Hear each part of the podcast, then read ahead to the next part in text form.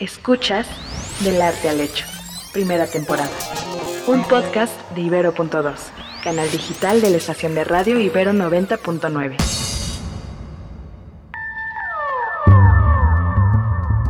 bienvenidos a Del Arte al Hecho, un programa en el que a partir de una obra de arte analizamos un contexto o hecho histórico. Yo soy Valeria Sánchez Michel. Y yo soy Sara Gabriela Vaz. Y juntas queremos platicarte sobre arte y cultura. Nosotras somos profesoras del Departamento de Arte de la Universidad Iberoamericana y justamente lo que queremos hacer con esta serie de episodios es acercarnos a momentos de nuestra cultura, pero eso suena como muy distante. El arte no es solamente eso que está conservado en los museos. No, no, no. El arte realmente ahora es un concepto que es muy debatido. Que se ha ampliado. Que se ha ampliado. ensanchado. Exactamente, y que ahora podemos encontrarnos incluso en la calle. Justamente quería arrancar esta plática contigo haciéndote una provocación, porque yo sé que tú eres muy aficionada al fútbol, yo sé que tú eres muy aficionada a toda la arquitectura y a toda la plástica que compone Ciudad Universitaria en la Ciudad de México. Y en tanto, aficionada al fútbol, seguramente habrás visitado millones de veces el Estadio Olímpico Universitario. Alguien que es Puma no puede dejar de ir alguna vez al estadio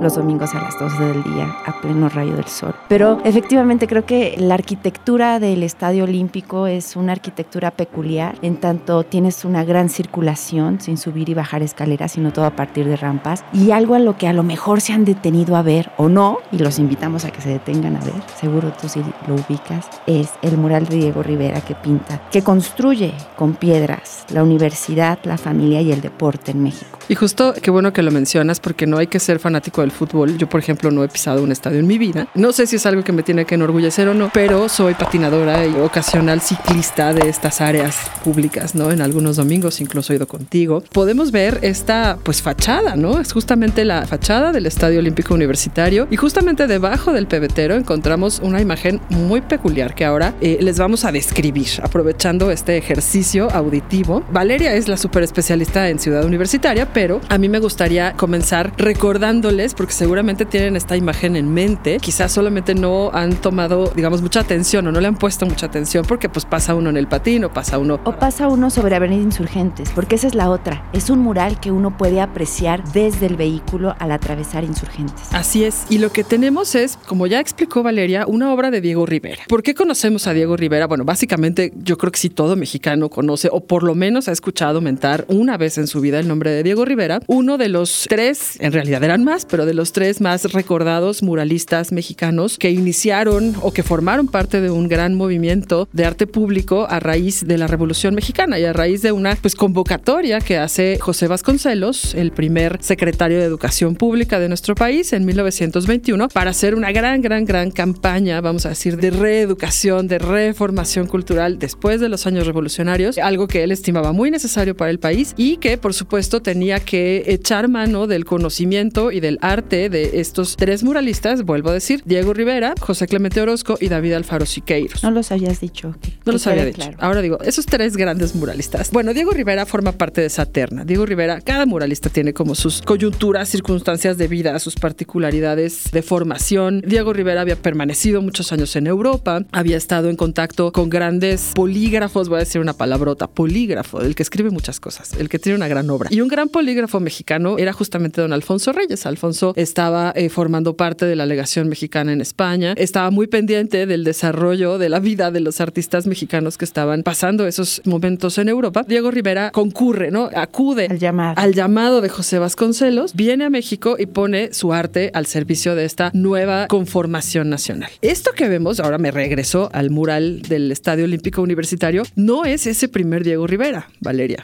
Claro que no. No, ya, ya aquí tenemos, han pasado 30 años del muralismo mexicano. Ya tenemos un muralismo que además está experimentando con otras técnicas. Y esto hay que decirlo. En Ciudad Universitaria se experimenta con la piedra. ¿Y por qué con la piedra? Porque la piedra resguarda los colores naturales y es mucho más fácil conservación que otros, otras técnicas y otros materiales. Y este mural de la universidad, la familia y el deporte en México, los invito a que lo vean de frente, a que piensen cómo en realidad estaba diseñado. Diego Rivera lo que quería era muy ambicioso, Sara, porque lo que buscaba era cubrir todo el contorno, todo el perímetro del Estadio Olímpico con murales, teniendo alusión al deporte en México, a la historia del deporte en México.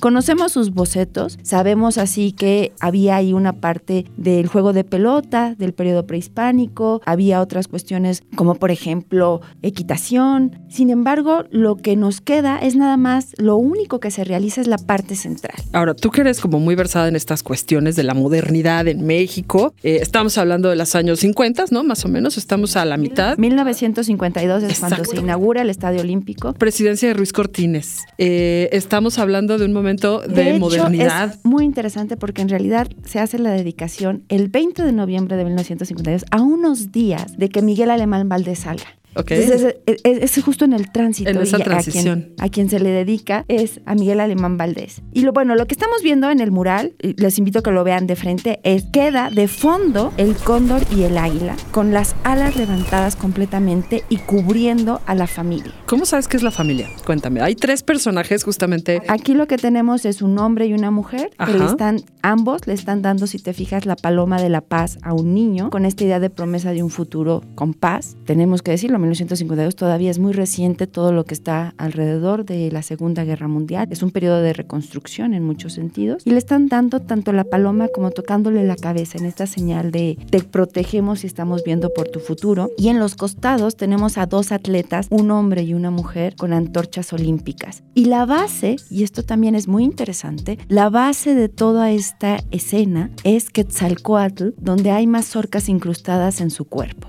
Las antorchas de ambos atletas que están flanqueando a esta familia que Valeria nos describe y que está al amparo, al abrigo de estas dos grandes aves, que ahorita vamos a hablar de ellas. Estas antorchas están como encendiéndose apenas, están boca abajo como tomando fuego de dos pebeteros rojos, justamente en alusión, y esto me, me llama la atención en términos de composición, como haciendo los dos vértices inferiores de un triángulo equilátero en donde el vértice superior es el pebetero real. Ahora, cuéntame de estas aves. Veo, claro, reconozco a un águila y hay un ave que me suena más como un cóndor. Sí, y en realidad lo que tiene que ver es el propio escudo de la Universidad Nacional y tiene que ver en 1521, justo también José Vasconcelos, con esta idea de que la Universidad Nacional, todavía no autónoma en 21, pero ahora sí autónoma de México a partir de 1929, es una universidad que debe, donde la cultura hispanoamericana debe hacerse presente, el águila como representación de México y la nación y el cóndor como representación de ese mundo latinoamericano, del cual se espera beneficiar con toda esta cuestión cultural. Y yo diría, fíjense qué interesante, estamos hablando de un estadio olímpico, estamos hablando de un mural en donde Diego Rivera plasma esta idea de el deporte y la universidad que conforman y vean cómo aquí hay un vínculo entre educación y deporte. Este proyecto de ciudad universitaria se dedica en 1952, se va a seguir construyendo,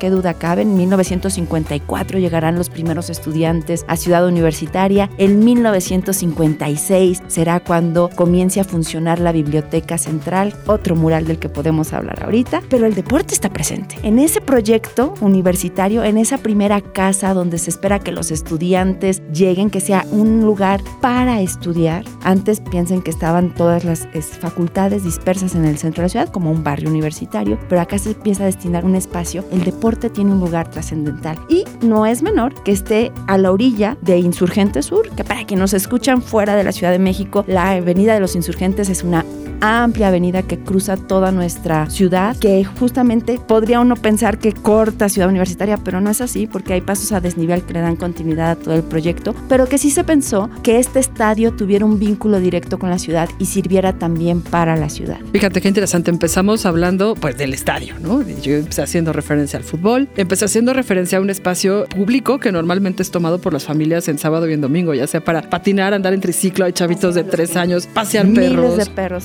Exactamente. Y por supuesto, pues ir al estadio y acudir a las funciones pues, tradicionales de un estadio. Pero ahora tú Partidos, estás. Partidos. Eso que llaman partidos. Ahora te estás haciendo referencia a cómo se emplaza no solamente el estadio y la vista del mural desde Insurgentes, sino todo el proyecto de Ciudad Universitaria como un proyecto moderno, como arquitectura representativa de la modernidad. Y eso nos refiere, ya así, hacemos como un zoom out enorme, ¿no? Del Estadio Olímpico Universitario, el mural de Diego Rivera, a lo que implica el proyecto de Ciudad Universitaria en el entramado urbano de la Ciudad de México. Tú decías justo, las facultades anteriormente estaban dispersas. En el centro de la Exacto. ciudad, en lo que es el centro de la ciudad, a 8 kilómetros. Y esto es un desplazamiento muy grande hacia el sur. Y implicó todo un proyecto de urbanización y de repensar la ciudad y que empezó a crecer hacia el sur. Y aquí nos remite tú, empezábamos este podcast hablando de la importancia del arte y de cómo el arte pues también está en la calle. Y hay que ver el arte, en este caso, vinculado a la arquitectura con algo, voy a decir otra palabrota, como dice Vas, integración plástica.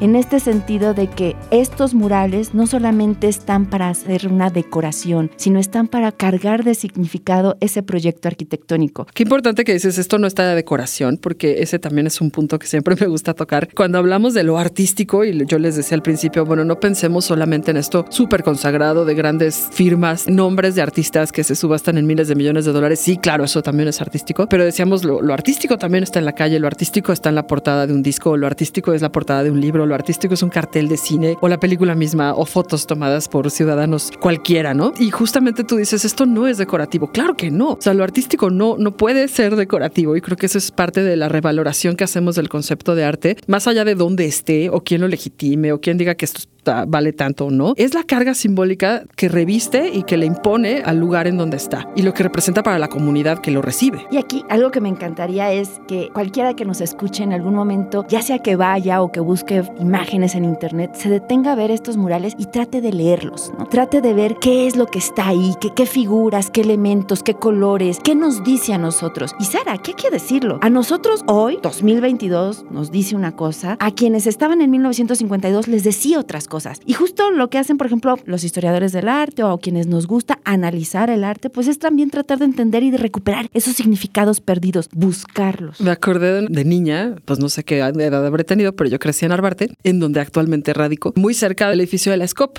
¿no? De la, de la Secretaría de Comunicaciones y Obras Públicas. El siguiente gran eh, momento Ese es dentro de la integración plástica. Justo, pero bueno, de niña y incluso hasta la fecha, esto digamos que estamos describiendo no es, no es algo que me agrade y eso no está a discusión, ¿no? O sea, la, gente le gusta algo, no le gusta y punto. Como crecí en esa área, yo me acuerdo que pasaba por la escopa y le decía a mi mamá, ¿por qué tenemos este hábito? Bueno, no, seguro no lo dije así, pero ¿por qué tenemos eh, la manía en México de recubrir los edificios de piedritas de colores, ¿no? Y entonces me llevaron a Ciudad Universitaria y por supuesto pasábamos en coche y veíamos el, el estado universitario y por supuesto veíamos el edificio de rectoría y veíamos el mural de la biblioteca. Y yo decía, ¿por qué? ¿Por qué? Porque esto es algo característico de nuestra ciudad. O sea, si bien no me gustaba, sí era algo que yo identificaba como algo típico de un, de un periodo de la ciudad. Porque además, este recubrimiento de piedritas, que yo decía que, que forma, por supuesto, un programa, otra palabrota, iconográfico, me era muy presente, me era muy cotidiano, pero además estaba, digamos, como formando parte de la piel, era esa gran piel que se extiende sobre edificios que siempre tienen las mismas características, el funcionalismo. No, lo siento, no te puedo dejar continuar. Nuestro público requiere explicación de esa palabrota que acabas de decir.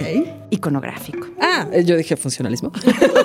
Iconográfico. Bueno, eh, para hacerlo mucho más fácil, es el recuento o la, la cantidad de símbolos presentes en una cosa. Cosa como, como cosa, o sea, libro, obra plástica, lienzo pictórico, ¿no? Las imágenes que componen o los pequeños elementos simbólicos que componen un significado mayor. No sé si lo expliqué bien. Bueno, vamos a utilizar de ejemplo justo los murales con los que comenzamos este podcast, ¿no? El Estadio Olímpico de Ciudad Universitaria, en donde yo les decía, la base de la escena que estábamos describiendo Sara y yo es Quetzalcóatl. Y ahí todo mundo reconocemos esta serpiente emplumada y en realidad la carga simbólica que está ahí presente es el pasado prehispánico en su conjunto. Ándale, eso de la serpiente emplumada, una serpiente con plumas, todos lo entendemos, es Quetzalcoatl. Eso es la iconografía de Quetzalcoatl. Ahora sí queda clarísimo. Y al mismo tiempo la carga simbólica que le atribuyo, que le aporta al mural. No es nada más una, un estadio moderno, es un estadio construido en la modernidad pensando en el futuro ante este niño que, al que se le está dando la paloma, pero cuyos pies están en ese pasado. Y lo mismo pasaría, por ejemplo, en la representación histórica de la cultura, que es el gran mural que recubre toda la biblioteca central, que tiene muchísimos elementos, algunos prehispánicos, otros contemporáneos. Y aquí, justo en esto que decíamos de hay que leer los murales, van a encontrar elementos. Les invito, ¿te acuerdas así como encuentren a Willy? A que vayan Ah, Wally. a, Wally,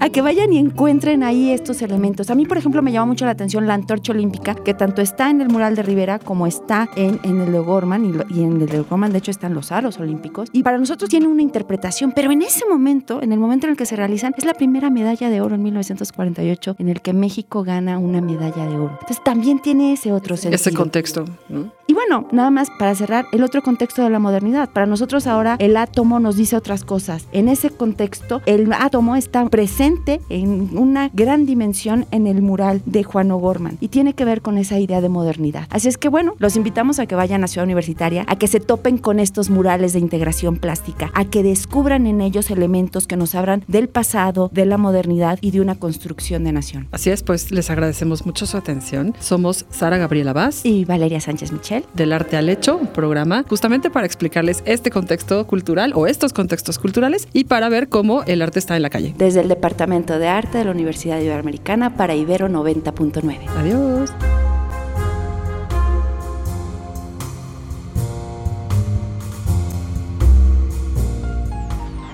Escuchaste Del Arte al Hecho, primera temporada. Disponible en plataformas de audio y en el sitio ibero99.fm.